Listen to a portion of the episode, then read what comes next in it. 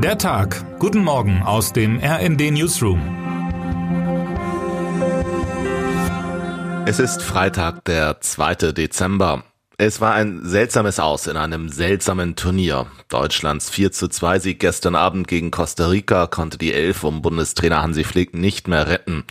Ist es Pech? Ist es Verhängnis? Die Fußballnation, die einst ein Sommermärchen durchlebte, fand sich in einem winterlichen Horror wieder. Ihr Wohl und Wehe war unentrinnbar verbunden mit einem Parallelspiel auf einem anderen Platz.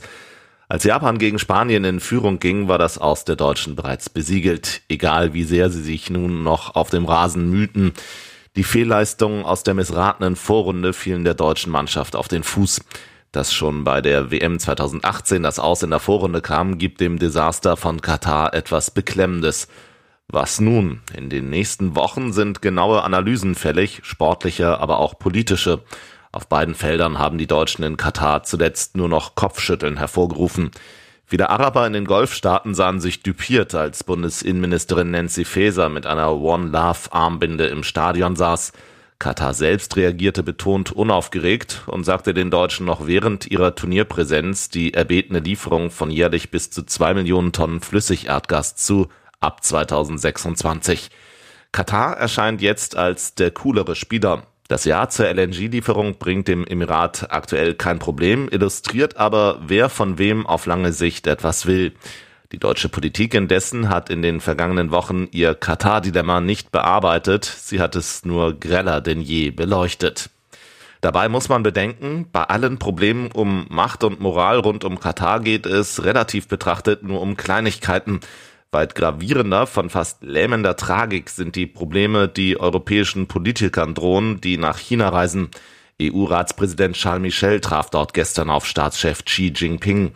Anfangs hatte sich Michel gefreut. Ein Termin bei Xi ist für jeden, der weltpolitisch nach Achtung und Beachtung strebt, ein Lottogewinn. Das Schicksal allerdings wollte es, dass Michel nun ausgerechnet als erster westlicher Politiker nach den jüngsten Massendemonstrationen in Peking eintraf. Was soll er in dieser Lage sagen? Sich hinter die Demonstranten stellen? Dann hat er es bei Xi ein für alle Mal vergeigt nur lauwarm über Demokratie und Versammlungsfreiheit sprechen, dann gibt es zwar Augenrollen in Europa, aber immerhin gehen die Geschäfte weiter. Michel, Routinier der Realpolitik, entschied sich für Letzteres. Wer wertegeleitete Politik will, muss China gegenüber umdenken und das China auch zeigen, schreibt Steven Geier in unserem heutigen Leitartikel. Dies sei die Lehre aus dem Russland-Desaster. Bei China allerdings seien die Verstrickungen noch komplizierter. Ob Klimaschutz, Kriege und Krisen, ob Entwicklung des globalen Südens oder Handel und Wirtschaftswachstum, ohne Peking geht nichts mehr. Bleibt den Europäern am Ende also nur noch die Wahl zwischen diversen Variationen von Armseligkeit. Als Bittsteller musste sich gestern auch der Franzose Emmanuel Macron fühlen, der bei Joe Biden im Weißen Haus vorstellig wurde, um noch irgendwie zu erreichen, dass auch europäische Produkte auf dem amerikanischen Markt eine Chance bekommen – in Washington werden wieder mal Förderprogramme entworfen, von denen nur heimische Hersteller profitieren. In dieser Lage erscheint das fast vergessene Handelsabkommen zwischen EU und Kanada wie ein Licht in dunkler Nacht. Der Bundestag hat CETA gestern endlich ratifiziert mit verblüffend breiter Mehrheit. Jahrelang war der Vertrag vor allem von den Grünen kritisch beäugt worden. Ist jetzt plötzlich alles gut bei CETA? In sechs Fragen und Antworten analysieren wir, warum in Berlin das einst so ungeliebte Abkommen mit den Kanadiern inzwischen sogar als vorbildhaft gilt. Auch hier hat die viel zitierte Zeitenwende ein Umdenken angestoßen. Termine des Tages.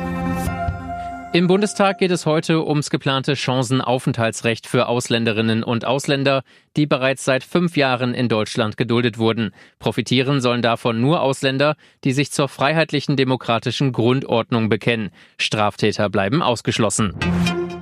Um 10 Uhr informiert die Klimaschutzinitiative Letzte Generation bei einer Online-Pressekonferenz über ihre Pläne zu weiteren Protestaktionen.